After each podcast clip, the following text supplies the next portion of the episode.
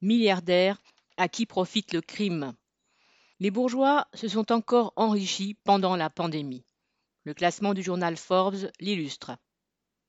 Les milliardaires français sont passés de 39 à 42 et ils ont vu leur fortune augmenter de pas moins de 68%, passant de 249 à 420 milliards d'euros entre 2020 et 2021. Rien d'étonnant si le mania du luxe Bernard Arnault PDG de LVMH, remporte la palme avec 123 milliards d'euros. En effet, le luxe se vend très bien dans cette période de crise, évidemment chez les plus riches. La majeure partie de la fortune d'Arnaud est placée en bourse.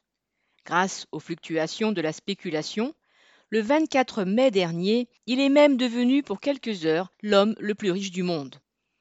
Trois petits nouveaux ont rejoint le club des milliardaires français. Ce sont des bourgeois que la pandémie a directement engraissés, comme Stéphane Bancel, PDG de l'entreprise Moderna Therapeutics, devenu milliardaire en l'espace d'une année. Grâce au vaccin, vendu dans 49 pays, sa fortune atteint la modique somme de 5 milliards d'euros.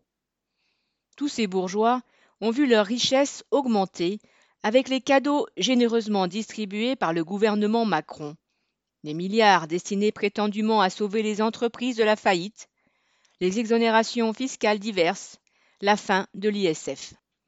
Mais, en dernier ressort, toutes ces fortunes viennent de l'exploitation accrue des travailleurs, ici et dans le monde entier, de la baisse des salaires, de l'augmentation des cadences.